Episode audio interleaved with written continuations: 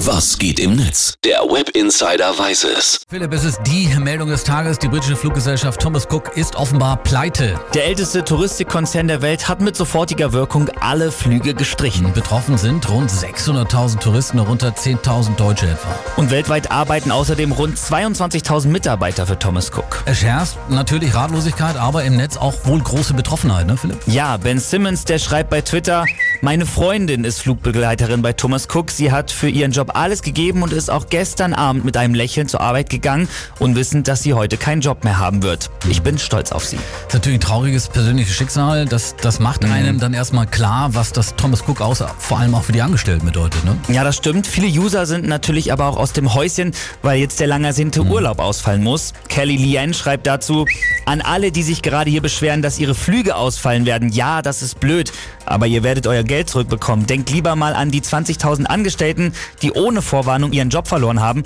Den kriegen sie nämlich nicht wieder. Kann man natürlich verstehen. Auf der anderen Seite, Philipp, stell dir mal vor, dein Flug wird jetzt ausfallen. Ja. Hat man sich so lange auf den Urlaub gefreut und plötzlich ist der Urlaub futsch. Und da hängt ja meistens auch noch ein ganzer Rattenschwanz dran, ne? Ja, und so sieht das auch Ashy Slashy, der twittert. An alle, die jetzt sagen, beschwert euch nicht. Ihr habt leicht reden. Ihr habt ja auch nicht für eure Familie fast 4000 Euro für den Urlaub ausgegeben. Es hat 18 Monate gedauert, das abzubezahlen und in drei Wochen sollten wir in der Luft sein. Kümmert euch um euren eigenen Kram.